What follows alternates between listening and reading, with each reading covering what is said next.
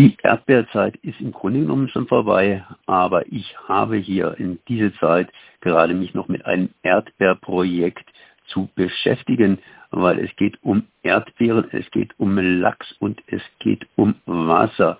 Und es geht nicht darum, dass dann das Wasser im Munde zusammenläuft, sondern ganz einfach, wie die Erdbeeren dem Lachs das Wasser im Prinzip abgraben. Ich bin jetzt verbunden mit Agnes Wilke und äh, die ist Mitarbeiterin hier beim AK Wasser. Und da sage ich erstmal herzlich gegrüßt. Ja, moin. Vielen Dank.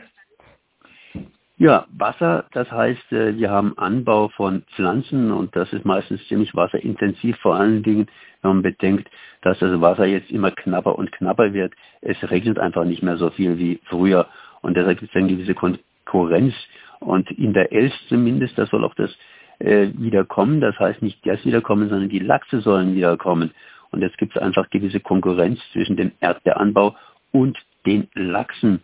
Aber mit was hat es eigentlich jetzt ganz genau auf sich mit diesem Erdbeerprojekt? Also hierbei geht es einfach darum, mehrere Interessen äh, unter einen Hut zu kriegen. Und zwar ähm, wollen wir versuchen, sowohl die Landwirte als auch die Els als Gewässer ähm, für Lachs, aber auch allgemein für Langdistanzfische ähm, äh, ähm, zu stärken und dann aber auch ähm, geht es um die Trinkwasserversorgung, dass die auf jeden Fall nachhaltig gesichert ist. Genau. Warum hat man sich eigentlich dieses, diese Erdbeeren besonders herausgegriffen? Sind die besonders wasserintensiv? Genau, die Erdbeere gehört zu den Sonderkulturen. Ähm, in der Landwirtschaft versteht man darunter, dass sie besonders arbeitsintensiv sind, zeitaufwendig und darunter fällt dann halt auch besonders wasserintensiv. Bedeutet also auch, dass, ähm, oder unter anderem beschäftigen wir uns auch damit jetzt, weil hier regional sehr viel angebaut wird in der Region der Els und genau, ja. Wäre da nicht auch zum Beispiel Spargelanbau oder andere Früchte äh, betroffen oder ist es ganz einfach nur auf die Els bezogen mit den Erdbeeren? Ähm, genau, das ist jetzt ein ziemlich spezifisches Projekt äh, bezogen auf die Els und den Anbau der Sonderkulturen dort. Die Landwirte haben sich dort darauf äh, spezialisiert. Aber generell wollen wir mit dieser Kampagne ähm, ja ein Beispiel setzen, ähm, deutschlandweit, dass ähm, beim, bei den Sonderkulturen, aber auch bei allgemein in der Landwirtschaft sorgfältiger mit dem Wasser geplant wird und dann auch umgegangen wird. Wasser ist irgendwie irgendwie da oder halt eben nicht. Das heißt, was wollt ihr jetzt mit diesem Projekt unbedingt bewirken? Dadurch, dass ihr dieses Projekt macht, wird ja nicht mehr geregnet, aber es wird vielleicht anders bewässert oder anders angebaut. Was ist eigentlich sozusagen eure Hauptzielrichtung? Was soll das Ganze bewirken?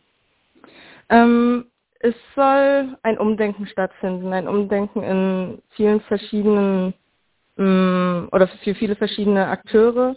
Ähm, dazu gehören auch die Landwirte, aber nicht nur. Sie haben nicht alleine den schwarzen Peter, wenn es darum geht, ähm, ähm, Wasser zu sparen. Es geht auch ähm, ein Umdenken bei den Verbrauchern zu erzielen.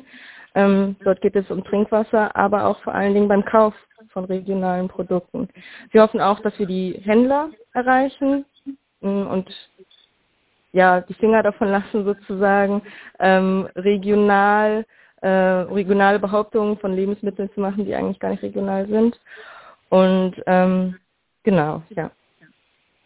Die Erdbeeren sind jetzt hier in Baden oder werden an der Elst entlang angebaut. Was kann man da eigentlich konkret tun, dass man sorgfältiger mit dem Wasser umgeht? Sprich, dass man nicht irgendwie mit der Gießkanne, wie es so schön heißt, spritzt, sondern punktgenau oder anders ausgedrückt, wie kann man da Wasser sparen, wenn man an der Elst entlang Erdbeeren anbaut? Also tatsächlich ist es so, dass die Landwirte in der Region der Els ähm, hauptsächlich schon Tröpfchenbewässerung benutzen. Das ist das, die, das gezielte ähm, Nutzen von, von Wasser tatsächlich. Aber es geht halt noch besser. Es ist nicht mehr der modernste Stand der Technik.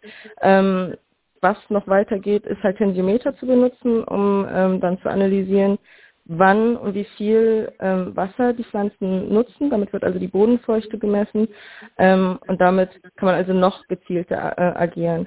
Aber das benötigt natürlich dann auch ähm, ja, Investitionskosten. Jetzt wurde vorhin gesagt, dass man vor allen Dingen regionale Produkte kaufen soll. Was wäre denn der Vorteil von solchen regionalen Produkten? Man könnte ja auch argumentieren, ich kaufe meine Erdbeeren vielleicht aus einer, sagen wir mal, günstigeren Anbauzone, wo es noch mehr Regen gibt, wo die Erdbeeren gut wachsen und wir machen einfach, statt sie hier in Deutschland anzubauen, ganz einfach etwas Transport hin und her. Das ist weniger umweltschädlich, als wenn sie hier in Deutschland angebaut wird. Mm, ich würde sagen, der Geschmack macht auch einen großen Unterschied, denn sobald eine Erdbeere einen längeren Transportweg auf sich nehmen muss, ähm, ja, hat das zu bedeuten, dass die Erdbeere auch in diese Richtung gezüchtet wird. Normalerweise sind Erdbeeren nämlich sehr empfindlich ähm, es kann aber Erdbeersorten geben, die dann daraufhin gezüchtet werden, besonders äh, fest zu sein und gut auszusehen, auch nach äh, mehrtägigem Transport. Ähm, dafür geht aber der Geschmack verloren. Das heißt, wenn ich in eine regionale Erdbeere reinbeiße, die vielleicht gerade am Tag geerntet worden ist, schmeckt diese wesentlich besser als eine Erdbeere, die einen langen Transportweg hinter sich hat. Nun, äh, das wird Verbraucher unter Umständen honorieren. Aber er muss erstmal mitkriegen, wie es ja vorhin schon gesagt worden ist, dass es tatsächlich eine regionale und auch eine gute regionale Erdbeere ist. Gibt es da irgendwelche Labels, die eben hier die Bauern auszeichnen nach dem Muster, ich verbrauche wenig Wasser aus der Elst, beziehungsweise ich baue hier eine Erdbeersorte an, die gut schmeckt, wobei das gute Schmecken ja wohl auch bald zu spüren ist, zumindest auf der Zunge. Leider gibt es so ein Label noch nicht. Da sind wir aber dran, dass sowas auf jeden Fall ähm, durchgesetzt wird. Vor allen Dingen ist das Problem, dass ähm, die Bezeichnung regional auch rechtlich nicht geschützt ist, ähm, gar nicht definiert ist und daher, selbst wenn die Landwirte da in der Elf sagen würden, wir haben hier besonders regionale Produkte, ähm, dass deren Argument quasi weggenommen wird von anderen Landwirten, die das zu Unrecht benutzen. Ähm, genau, unser Ziel ist also, so ein Label ähm, zu entwickeln, damit die Verbraucher dann ja aufgeklärt sind und dadurch dann das Wissen haben. Wie entwickelt ihr so ein Label? Wo muss man da ansetzen? Das heißt, wo ich kann ja einfach hingehen und kann so ein Label praktisch in die Welt setzen. Oder nicht? Also erstmal geht es darum, auf jeden Fall viele, viele mit sich zu ziehen, dass alle an einem Strang ziehen. Ähm, wir reden mit Politik, mit den Landwirten selbst, mit der ähm, Wasserversorgung und versuchen so dann ähm, ja nicht nur durch ein Label, sondern auch durch allgemein ähm, ja, Wissensverbreitung dahin zu kommen. Nun möchte ich mich einem anderen Thema widmen. Wir hatten ja Erdbeerprojekt, aber es gibt ja noch dieses Lachsprojekt praktisch in der Elst drin. Kann man den Lachs irgendwie anders fördern? Wenn man das Wasser aus der Elst rausnimmt, dann ist der Lachs ja praktisch auf dem Trockenen und kann da nicht mehr schwimmen. Und ja. die Eier, die eben da geleicht worden sind, äh, die haben es auch trocken.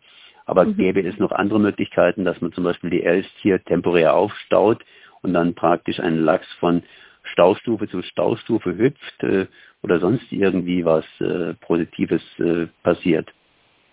Also Ziel ist eigentlich, natürliche Habitat zu schaffen. Dem, dementsprechend gab es auch in der ELF Renaturierungsprojekte, ähm, die an sich sehr erfolgreich waren, aber durch die ähm, ja, mehr und mehr ähm, große Wasserentnahmemengen ähm, nicht mehr so erfolgreich sind, wie sie sein könnten.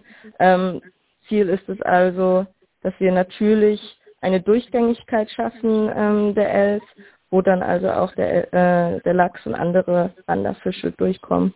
Und Stau, Stauanlagen wären dabei ähm, eine nicht sehr natürliche Lösung.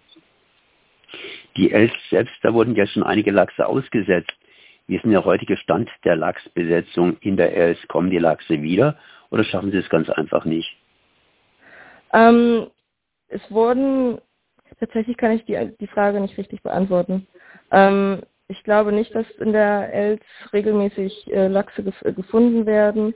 Ähm, ja, kann ich leider nicht beantworten gerade.